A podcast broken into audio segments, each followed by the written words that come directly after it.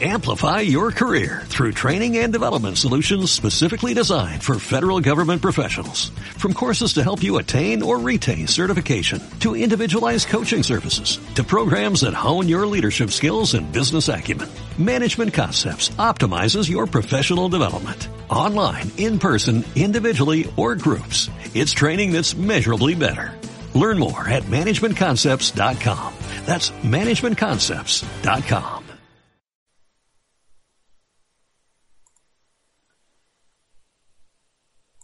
Vamos a ver.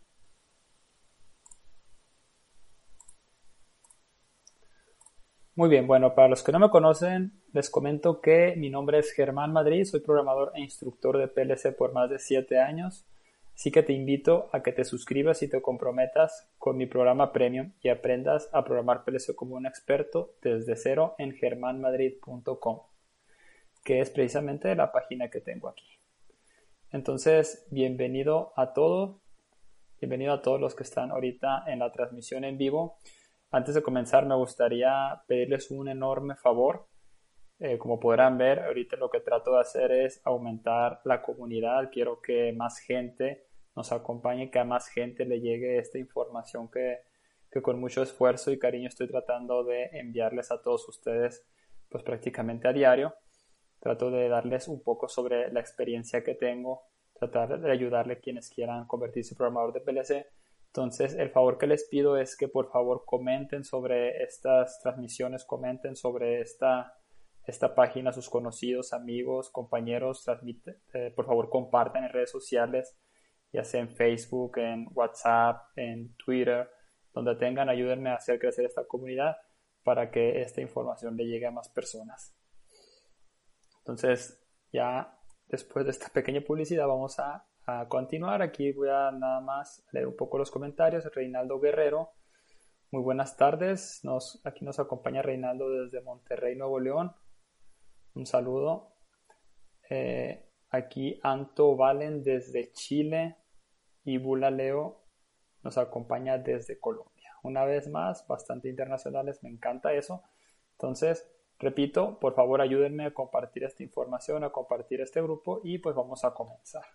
Entonces, lo que me gustaría compartir con ustedes es algo que, pues, ya creo que ya hice un webinar acerca de esto, pero me lo han pedido, me piden mucho este tipo de, información, que es el rastreo de fallas.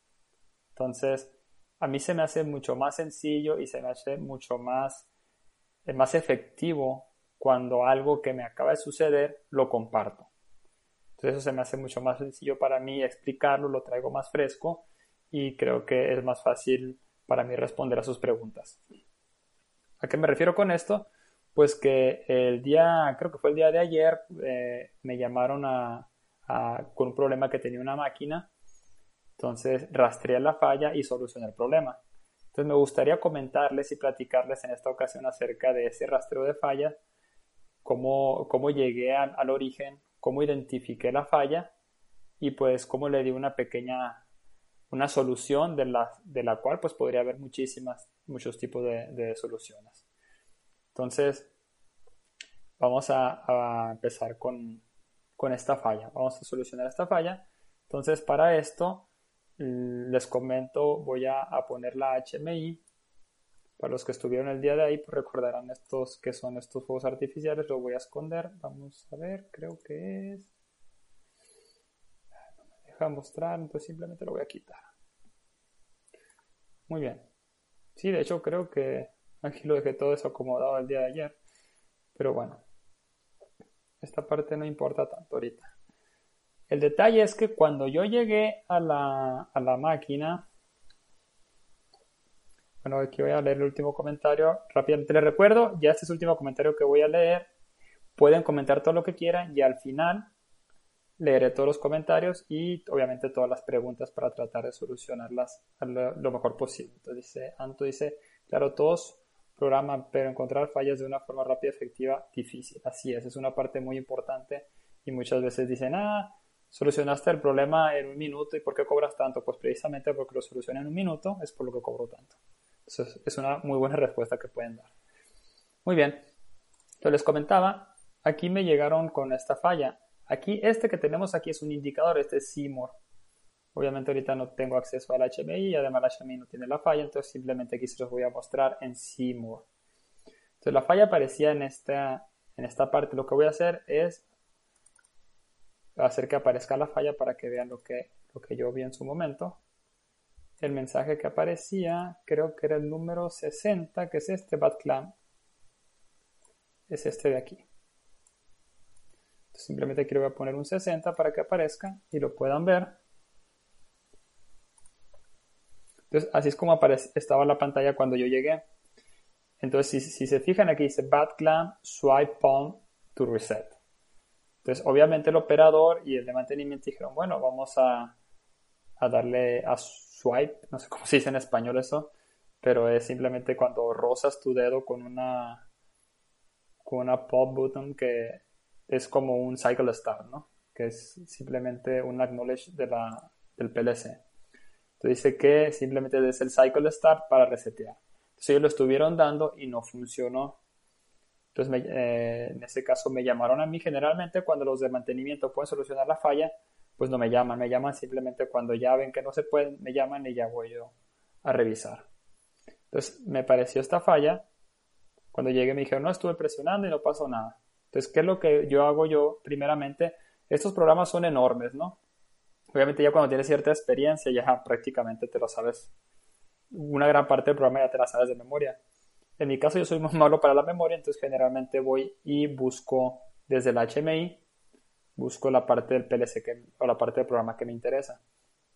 Entonces en este caso es la tag int, int 211. Pero generalmente yo para asegurarme le doy doble clic y veo aquí la tag. En Seymour son dos tipos de tag diferentes. Una es, que es la que vemos aquí, es la tag de la HMI y otra es la tag del PLC. Entonces la tag del PLC la podemos ver al darle clic derecho y esta es la tag que aparece en, el PLC. Entonces en nuestro caso tenemos un estándar un poco confuso. Voy a tratar de explicarlo lo más sencillo posible, pero vamos a tomar esta tag, control copiar y nos vamos a ir al PLC. Entonces, este es el PLC y aquí tenemos lo que podemos hacer aquí, como es una tag global, nos vamos aquí a las tags globales. Y aquí le doy control G y le doy control V y así pego la, la tag que acabo de encontrar. Le doy Go y vamos a buscar. Esto sería la forma normal. Yo no lo hice de esta manera porque ya sé cómo funciona este, este estándar. Ahorita se los voy a explicar. Aquí le voy a dar cross reference y como podrán ver no hay absolutamente nada. Entonces nos vamos a ir únicamente este copy y este copy viene, todos estos, estas tags vienen hacia acá. Entonces la tag que estamos buscando es la 211 y obviamente la 211 está dentro de las primeras 800 tags de este arreglo. Entonces de este arreglo se están copiando todos los datos de todas las tags, de las primeras 800 tags, que sería del 0 al 799, se están copiando hacia acá. Entonces, en el PLC, la tag que me interesa no es esta, sino la de aquí, que sería la 211, pero esta tag, en otras palabras, pb.localint, entre corchetes, 211. Entonces vamos a buscar esa tag aquí, le doy control E, cross reference, y aquí no me aparece, pero ¿por qué? Porque estoy buscando la 0 nada más. Si, quiero, si yo quiero buscar todas las tags de este arreglo, simplemente quito los corchetes. Le doy Enter. Y aquí ya me aparecen todos. Entonces aquí ya podemos ponerlo aquí en orden y podemos buscar la tag que ocupamos. En este caso es la 211. Entonces aquí vemos que esta es la tag 211 y se le está moviendo el valor que tiene Process Status. Entonces, vamos a buscar ahora esta tag porque esta es la que contiene el valor. Cross reference. Y aquí lo que vamos a buscar es cuál de estos elementos está modificando la tag. ¿Cómo lo sabemos? Los que tenga yes en destructive. Entonces aquí no nos interesan en estos momentos los AOI, entonces es uno de los tres moves. ¿Cuál es? Es el primero porque es el que tiene yes en destructive. Este es el que está modificando la tag. Si le doy doble clic aquí y aquí ya tenemos donde se modifica. Entonces se, envía el valor de station status a esta tag. Entonces esta se modifica precisamente aquí arriba, miren. Todos estos se están modificando dependiendo de cuáles condiciones hayan, va a ser el valor que tenga. ahora lo que nos interesa saber es el valor de este mensaje, que es bad clam swipe on to reset. Ese es el número 60, que lo encontramos precisamente aquí. Entonces, cuando esta tag tiene el número 60 es cuando nos aparece este, este mensaje, entonces hay que buscar ese número 60. Entonces aquí tenemos el 102, 46, 45. Vamos para arriba hasta que encontramos el número 60. Entonces, esta, este, esta línea es en donde se está formando por seguridad o simplemente para estar seguros que esta es toda la condición. Me voy para arriba está bastante grande esto. vemos que no hay otra condición. Entonces, ahora estoy seguro que esto es lo que provoca el 60. Entonces, en su momento, cuando yo revisé la lógica, pues obviamente esta tag estaba activada. En estos momentos, pues no está activada, simplemente ni siquiera estoy conectado al PLC. Simplemente una, una explicación. Entonces, vamos a darle cross referencia a esta. Vamos a ver por qué en su momento no se estaba apagando esta tag lo de cross reference. Pues aquí hay un OTL y un OTU. El que nos interesa es el OTU, que es en donde se apaga la tag. Y de hecho aquí tenemos la OTL y también tenemos la OTU. Entonces aquí podemos ver cómo se apaga la tag. Tiene que estar el PLC en auto y hay dos opciones, o con el part process reset o con todas estas condiciones. Entonces yo les adelanto, yo recuerdo esta cómo funciona. Si se fijan por el nombre, dice door closed and part present no OK. Aquí esta estación es una estación láser. Entonces cuando ya tiene todas las partes presentes, los clamps se cierran y se cierra la puerta. Esta puerta lo que hace es bloquear la luz. Porque si los robots láser empiezan a trabajar y la puerta está abierta, puede provocar ceguera es muy importante que la puerta esté cerrada. Entonces, ¿qué es lo que sucede? Cuando los clamps apenas empiecen a cerrar, la, puerta también empieza a cerrar, independientemente si tenemos las partes presentes sí o no, porque se hace de esta manera por tiempo ciclo. Si nosotros esperamos a que tenga todos los clamps cerrados y, las y nos aseguremos que estén las partes presentes, perdemos unos, que sé, como unos 4 o 5 segundos casi, lo que es muchísimo lo que se hace es, ¿sabes qué? Pues cerramos todos los clamps y también cerramos la puerta al mismo tiempo. Y si las partes presentes no se hacen correctamente, abrimos la puerta de nuevo y tiene la opción de simplemente presionar el botón Anypon y se apaga esta tag. Entonces, eso sería la, la, forma normal y funciona. Yo lo he visto que lo hacen muchas veces. Simplemente se abre la puerta, presionas Anypon y se apaga. El detalle aquí es que cuando yo llegué, ya no había partes en, el fixture. Los operadores y los de mantenimiento, mis compañeros, habían retirado las piezas. Entonces, esta condición que es All Cylinder Stage y All Purpose en Stage 7, estas dos ya no estaban activas. Bueno, esta tal vez sí, pero esta no, porque habían retirado las partes presentes.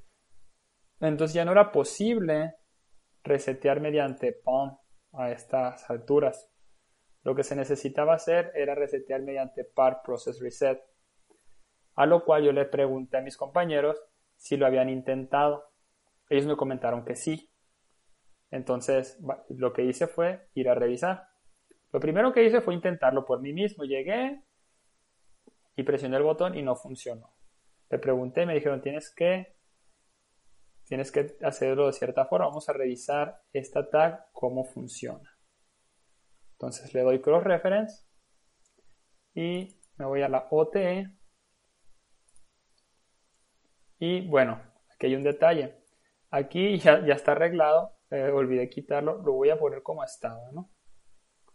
Lo voy a poner como estaba antes de arreglarlo.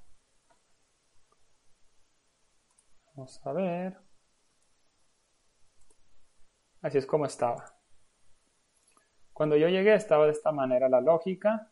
Entonces, aquí dice que para poder tener el par process reset hay dos maneras. Una es con el cycle complete. Esto significa que la pieza ya fue clampeada, ya fue soldada por los robots y ya se abrió los clamps y ya se retiraron las piezas. Ahí es cuando se da el cycle complete. Obviamente esas condiciones no las podemos tener. ¿Cuáles condiciones podemos tener? Pues estas opciones que tenemos debajo. Entonces, bueno, más bien estas dos nada más.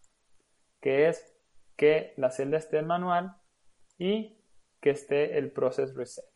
Déjenme recordar de dónde viene este. Sí, me imaginé. Este es un pulsador. Viene del HMI. Se los voy a mostrar esa, ese pulsador aquí. Ese pulsador está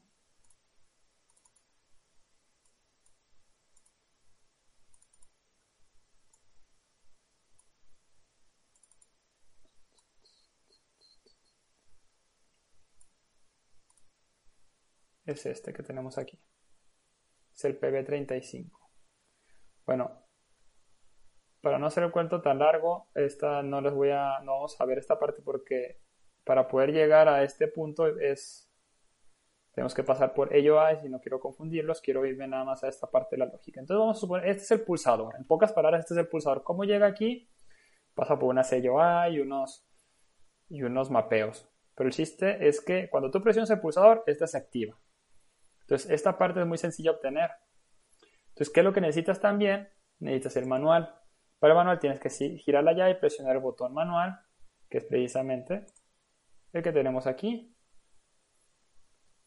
Entonces, como podrán ver, parece que todo está bien. Lo pones en manual, presionas Process Reset y obtienes Par Process Reset. Entonces, eso es muy, muy sencillo. Entonces, ellos lo intentaron y yo también lo intenté y no funcionó. Les voy a dar un minuto para que piensen y me digan, o por lo menos lo piensen porque tal vez no alcancen a escribirlo, por qué está mal esta lógica. ¿Qué es lo que encuentran mal? Tenemos esto, decimos. Vamos a ver, necesito encontrar la otra parte de nuevo. Para que lo puedan analizar bien ustedes. A poner este pequeño reto.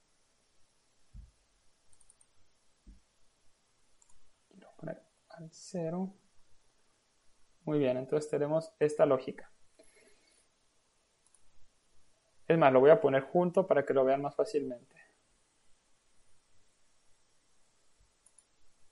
Aquí está. Entonces, decimos que necesitamos el par process reset. Entonces nosotros necesitamos poner manual y presionar el botón y se da par process reset. Cuando se da par process reset, se debe resetear estas dos.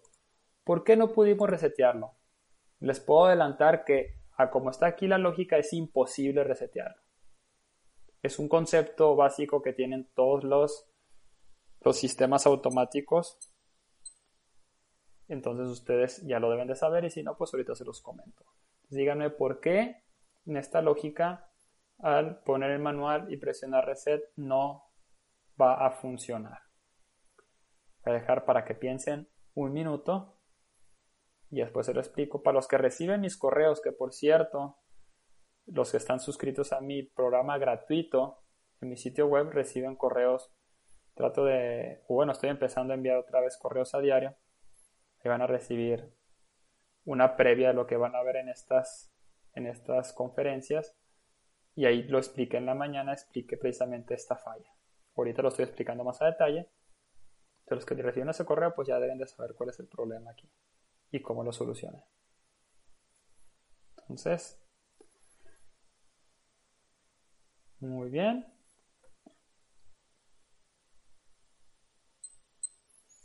Muy bien, entonces ya que pensaron un poco, ya que analizaron la lógica, ahora sí les voy a explicar y la respuesta es muy, muy sencilla.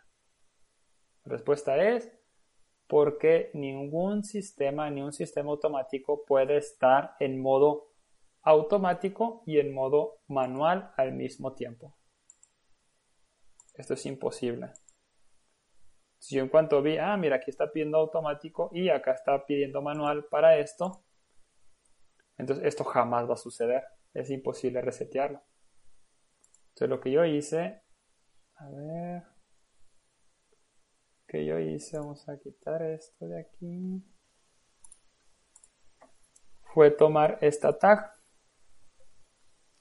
que es Cell Run Setup Selector Switch. Esto es la llave. Todas las HMI en el estándar en el que yo trabajo tienen una llave, una llave de mantenimiento. En otras palabras, solamente los, los de mantenimiento la pueden girar. Pero cuando giras esta llave no se quita el automático. Entonces lo que hice fue quitar el manual y dejar esta llave para asegurarnos que solamente los de mantenimiento puedan hacer el proceso de reset, pero no tengas que poner el manual. Obviamente, probablemente a ustedes ya se les están ocurriendo mejores soluciones que la mía. Obviamente hay muchísimas. Esta es la que se me ocurrió en su momento, funcionó y la estamos probando por ahora. esto fue lo único que hice, fue cambiar el manual por esto que mantiene el automático. Ya con esto se pudo resetear. Obviamente también yo pude haberlo simplemente tocleado en ese momento, pero lo que yo hice fue buscar una solución que, que de tal manera que los operadores pudieran usarla después, aunque no estuviera yo. Entonces ese es, la, es el rastreo de falla que hice el día de ayer. Un rastreo pues aparentemente algo sencillo, pero pues lleva su caminito. tal vez se hayan confundido en alguna parte del rastreo, así que les pido de favor me hagan preguntas, tal vez me puedan hacer preguntas del webinar del día de ayer o el de hoy o lo que ustedes les parezca conveniente. Cualquier duda, aquí estoy a la orden. Creo que ahora terminamos un poco rápido, entonces hay tiempo para las preguntas. Hola Miguel, ¿cómo estás?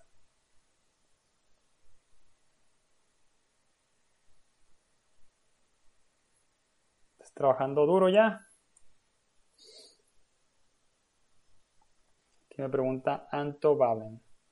Los proyectos grandes que incluyen PLC no deben haber una puesta en marcha donde se ven falencias o mejoras. Claro que sí, estos proyectos eh, tienen su, su debugueo que se le dice en donde se, se buscan este tipo de fallas pero hay ciertos proyectos que son tan complejos que pues siempre se van de detallitos. Y sobre todo en este tipo de proyectos que el estándar no es tan fuerte. Los estándares fuertes, los que te puedo decir, pues son las grandes armadoras, por ejemplo GM, por ejemplo Chrysler, Ford, incluso también Tesla. Estos, estas grandes armadoras tienen un sistema y un estándar muy fuerte que ya ha sido probado y se está mejorando constantemente en las empresas pequeñas como GTI o Magna o Autotech o también puede ser Metalsa, todas esas empresas pequeñas que hacen partes, sus estándares no son tan fuertes y no llevan un seguimiento tan, tan grande. Entonces siempre hay pequeños huecos. Llegan otros, otros programadores y van haciendo cambios y ya tal vez se sale un poco del estándar o se hacen otros estándares incluso. Entonces realmente no es tan, no es tan estricto, se puede decir la palabra. Entonces sí, siempre hay pequeños huecos como este y se tienen que ir corrigiendo sobre la marcha. Santo, quiero decir que ir después a integrar más código.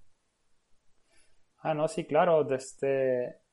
En mi caso, pues ahorita todo esto se hace hasta que la, la máquina ha sido completamente vendida. Una vez que ya la, se firmó de conformidad, pues ya los, los que vendieron la máquina ya no vienen a, revisar la máquina.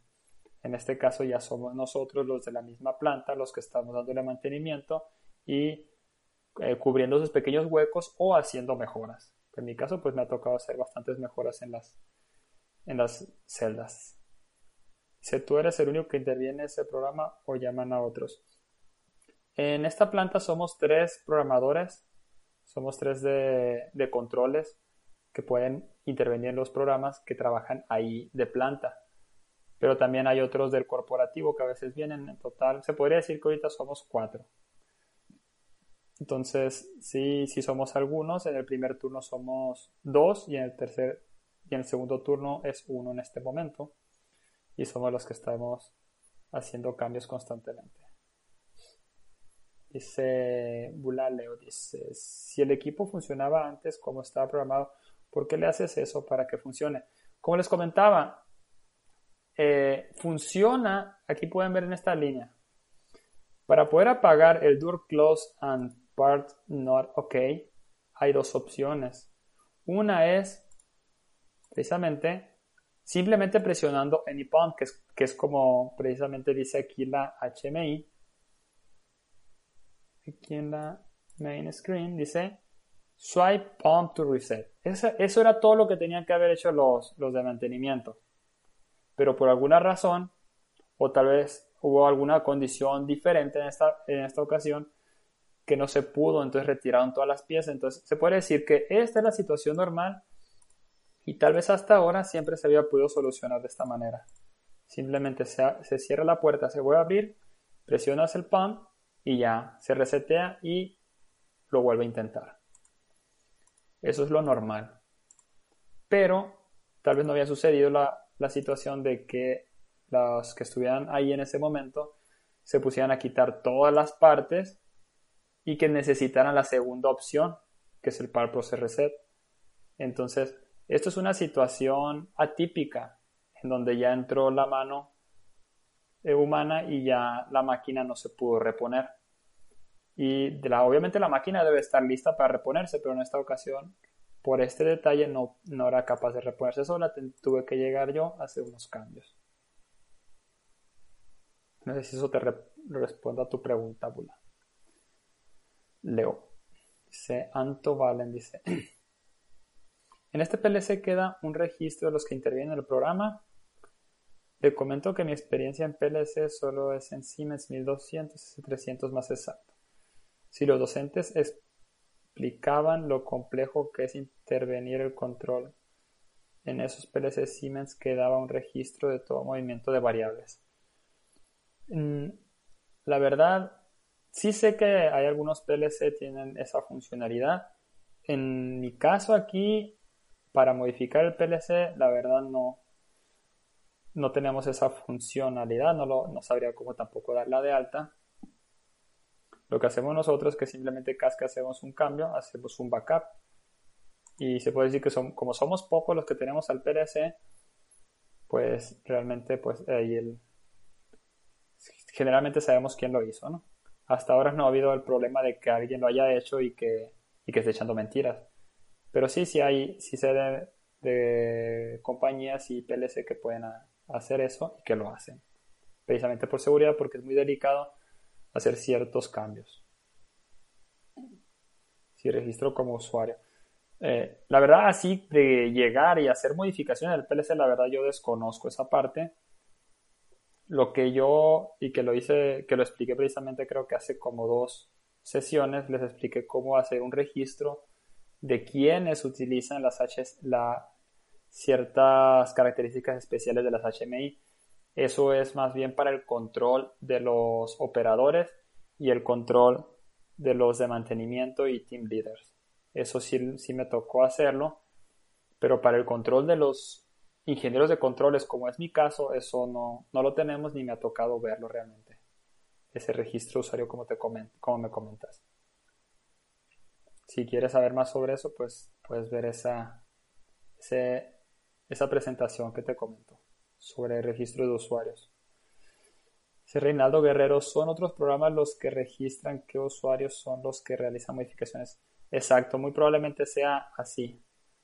Probablemente sea un, un tercer programa el que registre esos, esos cambios que comenta Anto.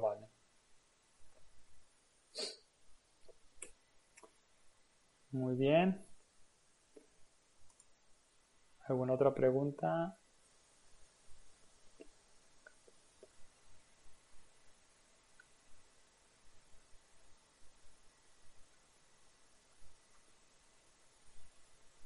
Una otra pregunta sobre el rastreo, si les quedó claro cómo llegamos desde aquí, cómo llegamos desde aquí hasta acá.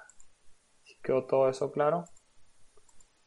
Pueden comentar también qué les pareció, si, les parece útil este tipo de, de explicación o si les gusta más o les gustaría que fuera más de explicación de algún programa práctico como lo hice el día de ayer. No de nada, Anto, a ti por, por seguirme y por compartir esta información. Y Mike vale, todos los alias son de algún módulo remoto. En este caso, los alias, si te refieres a estos que tenemos aquí, los alias son simplemente son tags locales que apuntan a tags globales. En este caso, la principal utilidad es la estandarización y poder hacer más fácil la duplicación de programas. Por ejemplo, tú, si tú quieres hacer esta lógica, si tú tienes, por ejemplo, un lado derecho y un lado izquierdo, un lado A y un lado B, simplemente copias toda la lógica porque en tanto en el lado A como en el lado B, eh, la tag process se va a llamar process pero lo único que vas a hacer es que en el lado B, por ejemplo, lo que vas a hacer es que en lugar de que apunte a 100, a-fix, va a apuntar a op 100b-fix. Eso ayuda a hacer todas, el copiar la lógica muchísimo más rápido y más sencillo y más a prueba de errores. Eso lo puedes ver en mi curso Estandarización Automotriz que está en mi programa Premium más a detalle. Vamos a ver.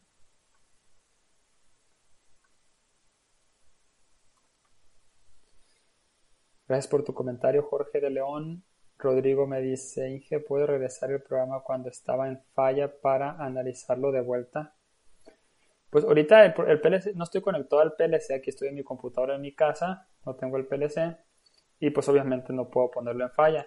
Lo que no sé si te refieras a ver esta HMI. Si quieres que dé el camino hacia atrás, ahorita lo vuelvo a hacer. Más voy a leer los comentarios porque creo que me llegaron bastante. Dice, dice Reinaldo Guerrero. Yo realizo este tipo de rastreo, pero con Proface, que es lo mismo. Excelente.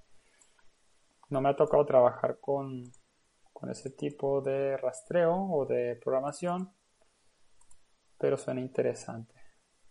Anto Valen dice, ¿será práctico hacer una falla real como el programa corriendo en tiempo real? Mm, ¿A qué te refieres? ¿Te refieres a que si yo podría generar una falla para rastrearla de forma virtual? No entendí muy bien la pregunta. Si me la puedes reorganizar. Por favor, dice Leo. ¿Podrías hacer un programa con subrutinas en el próximo video? Sí, claro, lo voy a apuntar. Probablemente haga uno con subrutinas para mostrarles cómo hacerlo. Quiero decir, crear una falla que podría ser común. Em, pues sí, eh, pues hay muchas, muchísimas fallas comunes. Las principales son partes presentes realmente. Y lo que quise hacer aquí en esta presentación es darles no solamente algo que pareciera real, sino que fuera real. Es algo que me pasó el día de ayer. Entonces a mí me gusta mucho hacer este tipo de presentaciones, en lo cual es algo totalmente real, nada inventado, no me inventé ni una falla, porque es algo que me sucedió el día de ayer. Entonces yo puedo seguir trabajando con otras fallas diferentes si, si a ustedes les parece algo, si les sigue pareciendo interesante y les gusta este tipo de explicaciones. Sí, Fabián, muy buena explicación, muchas gracias. Me fue gran ayuda, excelente. Me da mucho gusto que te haya sido de gran ayuda Fabián Zapata. Muchas gracias por asistir a, este, esta presentación. Dice Santo Valen, quería decir hacer un video, pero con el PLC real en la planta. Sí puedo mostrarles el PLC, pero no les puedo generar fallas. Eso me, me pondría en problemas. Yo los que lo que les puedo mostrar es el PLC trabajando de forma normal. No puedo parar la línea. Eso sería, sería parte de peligroso antiético de mi parte estar parando la línea para mostrarles a ustedes una falla. No sé si eso te referías, pero, pero si eso te referías, pues creo que no, no me sería posible hacer eso. Lo que sí podría hacer es hacer un sistema un sistema simulado mediante el emulate y hacer fallas o simular fallas. Ahí sí podría. Dice Panto bueno para los que ya tienen experiencia programando pero poca experiencia en plantas reales, es muy bueno ver las fallas y que les explique. Pues ahorita lo que hice fue explicarles cómo, cómo llegué desde desde el inicio la falla. Eh, la verdad, para poder verla en, en real, pues sería complicado. No de nada, Anto no te preocupes. Lo que tengo pensado hacer, no sé, déjenme su opinión aquí en los comentarios. Lo que tengo pensado hacer es empezar a hacer un demo. Voy a hacer un demo y tal vez empiece a explicarles hardware. Pero esto pues ya estamos hablando de que en unas semanas o tal vez en un mes o dos ya consiga el equipo completo. Ahorita ya tengo un PLC, que es un PLC Micrologics, y tengo pensado empezar a hacer un, demo, tal vez algunos cilindros. Ser cilindros eléctricos porque no quiero tener el ruido del compresor aquí en mi casa. puedo hacer cilindros, puedo poner lámparas y puedo hacer algún sistema y ahí podría provocar fallas y mostrárselas. Tengo una idea así, tal vez pueda conseguir algún escáner, cortina de seguridad y explicarles más a detalle cómo, cómo dar estas de alta. No sé qué les parezca esta idea. Lo complicado va a ser conseguir el hardware, pero conforme lo vaya consiguiendo, pues vamos a ir. Les voy a tratar de explicar a detalle toda esta información. Me dice Mike, eh, ¿podría hacer un video con programación GraphSet? Sí, claro, podría hacerlo. La verdad no tengo mucha experiencia en GraphSet, pero sí sé programar en GraphSet, entonces podría ser algún programa sencillo y si les gusta y les interesa seguir aprendiendo más, puedo seguir avanzando a algo más complicado. Claro que sí, lo voy a apuntar. Es más, voy a hacer aquí una pequeña lista para que no se me olvide que las sugerencias que me hicieron el día de hoy. Vamos a ver, voy a hacer un nuevo documento de texto y voy a poner aquí uno me pidieron con subrutinas el día de hoy y dos me pidieron set. Entonces ahí lo voy a apuntar para tomarlo en cuenta y tengo una idea que puedo seguir avanzando. Eh, dice, cuando se manda a llamar una subrutina, ¿cómo puedes hacer para desactivarla? Traté de hacerlo en RSLX 500 y no pude desactivarla, digamos, llamarla con un bit y con otra desactivarla.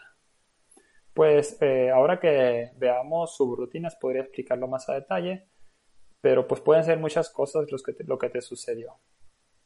Tal vez podrías compartir con nosotros eh, tu programa y podríamos verlo aquí para ver qué es lo que te falló. Pero básicamente tú cuando llamas a una subrutina la puedes condicionar con cualquier bit y debería de poder apagarla y prender la subrutina. Depende de lo que quieras hacer también. Me dice Anto, ¿valen las comunicados PLC o dos dispositivos mediante algún protocolo de comunicación? Llámese Profibus, Ethernet, etcétera. Sí lo he hecho, pero la verdad, te soy sincero, tengo poca experiencia. Generalmente yo lo que más he trabajado es con la lógica. He trabajado en muchos proyectos en los cuales básicamente llego y ya la, el protocolo y la topología de comunicación ya está lista y lo único que hago pues es dar de alta, por ejemplo, las IPs o dar de alta el, el DeviceNet o cualquier que sea de la, comunicación. Pero que yo lo haya levantado de cero, no tengo mucha experiencia en eso. Pero igual, una vez que yo, como, te, como les comenté, consiga el hardware necesario, tal vez pueda conseguir los PLC, los comunique y se los muestro a detalle cómo hacerlo. Sin ningún problema. Para todas estas cuestiones de hardware, de comunicaciones, es complicado hacerlo con simuladores se necesita tener el hardware. Y esa es la parte complicada. Entonces, yo les voy a tratar de ayudarles en lo que pueda. Y ya que tenga el hardware, si es que lo consigo, pues claro que se los explicaré a detalle estas, estas conexiones, estas comunicaciones. Dice Iván Bolaños, Inge, ¿podría hacer algún video dirigido a protocolos de comunicación, ya sea con algún variador de frecuencia o algún driver de servomotores? Claro, me encantaría hacerlo Hace tiempo lo quiero hacer, pero como lo acabo de comentar, necesito el hardware. Sin el hardware me será complicado y la verdad no les va a servir de mucho. Entonces, eh, denme tiempo, por lo pronto trataré de ayudarles en lo que pueda y una vez que consiga el hardware, con mucho gusto les explico variados de frecuencia, les explico servomotores y les explico todos estos detalles. Muy bien. Bueno, pues creo que ya vamos a completar los 40 minutos de nuestra sesión. Eh, no sé si tienen alguna pregunta, algún comentario. ¿Qué les pareció esta, esta presentación? ¿Les gustaría que siguiera con, con más presentaciones de, búsqueda de fallas, quieren que haga otras prácticas de... Eh, bueno, le estoy preguntando esto, yo sé que muchos quieren aprender más hardware, pero igual también hay muchísimo software o muchísima lógica que pueden aprender todavía. Entonces, por ejemplo, GraphSet es una muy buena idea, podría trabajar con GraphSet, también podría trabajar con texto estructurado, eh, podría trabajar con algunos otros detalles, pueden preguntarme también algo sobre Factory Talk View, Aquí prácticamente cualquier programación de Factory Talk View se puede hacer. cualquiera de estos elementos que se puedan hacer vía virtual, dejen un comentario y lo voy a apuntar en la lista para seguir avanzado. Eh, me comentan que no entendí, la, no entendí la pregunta, bro. ¿Se maneja con PID? Ah, ok. Me imagino que la pregunta es que sí, sé de PID. De hecho, tengo un artículo en el cual utilizo un simulador de PID. Obviamente el PID lo ideal es hacerlo físicamente, pero yo me las arreglé para hacer un simulador PID. Es más, se los voy a mostrar. Voy a mostrarles el video. Vamos a ver. Si les interesa aprender más sobre este simulador, con mucho gusto lo podemos ver también en otra ocasión.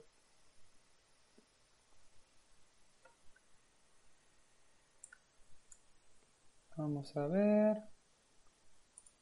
Aquí en el blog pueden aprender sobre el PID.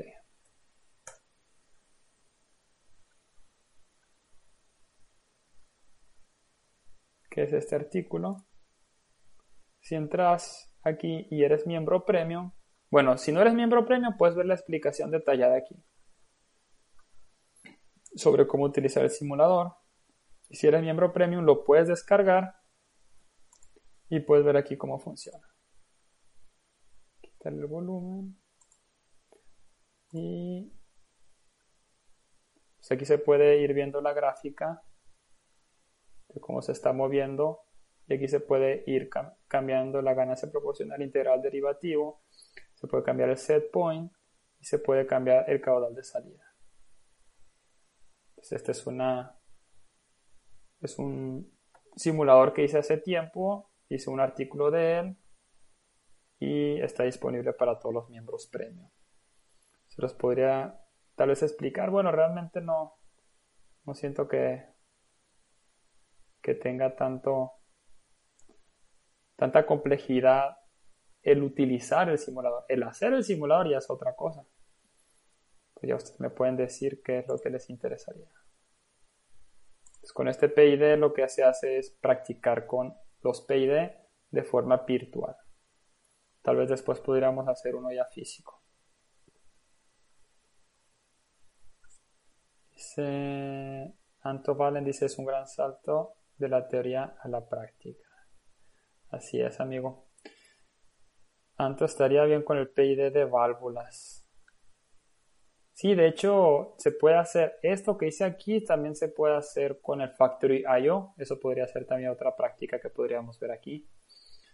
Dice Emiliano Espinosa, estaría muy bien algunos videos con los diferentes tipos de programación, al igual que HMI, como simular y todo eso. Diferentes tipos de programación, eso podría ser también, en lugar de GraphSet, podría ser todos los diferentes tipos de programación.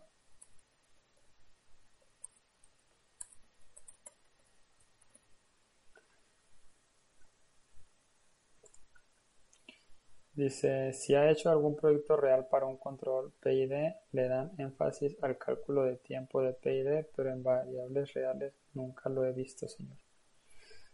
Mi propuesta, señor, es uno real físico y sacar los tiempos.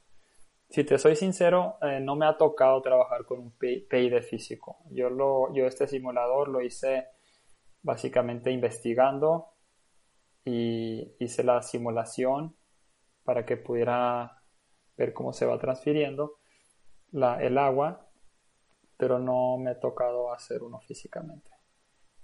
Entonces, podría, si consigo los elementos, podríamos en un futuro hacer uno físico y analizarlo aquí en directo. Pues bueno, ya estamos llegando a los 45 minutos. Creo que estuvo muy bien el día de hoy. Muchas gracias por todos sus comentarios. igual les repito, les agradecería mucho que compartieran esta información. Por favor, busquen, eh, busquen más personas que puedan estar interesados en esta información para que me ayuden a hacer crecer este, este canal, para que me ayuden a hacer crecer esta comunidad y pues también por mi parte esforzarme más en traerle más y mejor información. Les agradezco mucho que me ayuden en ese aspecto, que lo publiquen en todas las partes donde puedan. Y pues creo que ya sería todo. Se puede realizar alguna simulación enlazando Studio 5 de Factory y RoboGuide. Sí, también tengo pensado eso en un futuro. Eh, pero primero me gustaría empezar con Factory IO antes de pasar a RoboGuide. De nada, Anto Valen, de nada, Mike. Hasta la próxima, Jorge de León.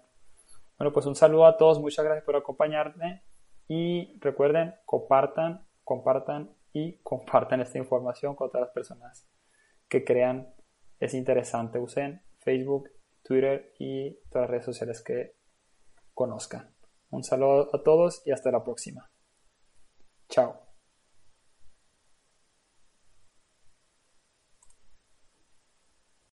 Amplify your career through training and development solutions specifically designed for federal government professionals. From courses to help you attain or retain certification, to individualized coaching services, to programs that hone your leadership skills and business acumen, Management Concepts optimizes your professional development. Online, in person, individually, or groups. It's training that's measurably better. Learn more at managementconcepts.com. That's managementconcepts.com.